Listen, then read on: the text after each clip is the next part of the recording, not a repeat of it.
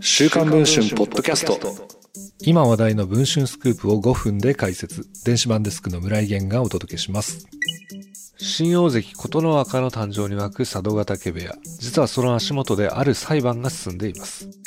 佐渡ヶ嶽部屋の元力士である柳原大輔氏が日本相撲協会と佐渡ヶ嶽親方を提訴したのは2023年3月のことでした。発端は2021年1月、柳原さんが X でコロナを理由に休場を希望したところ、出るか辞めるかの2択だと伝えられ、引退を選んだと発信したことでした。不本意な形で引退に追い込まれた柳原氏は、慰謝料など約410万円を求めて提訴に踏み切りました。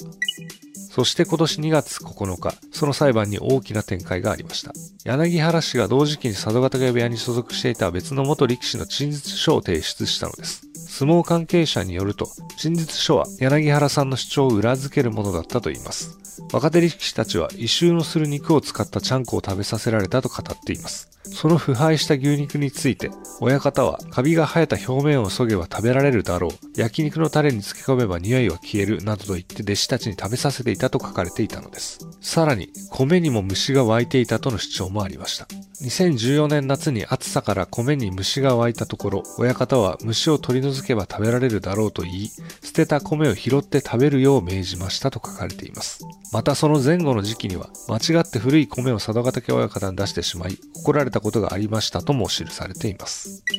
出廷後の柳原氏に話を聞くと、食事に関するいじめは飯の可愛がりと呼ばれていました、などと語りました。佐渡ヶ嶽部屋で一体何が起きていたのでしょうかこの続きは週刊文春の電子版の方で読むことができます。それでは本日のポッドキャストはこの辺りで。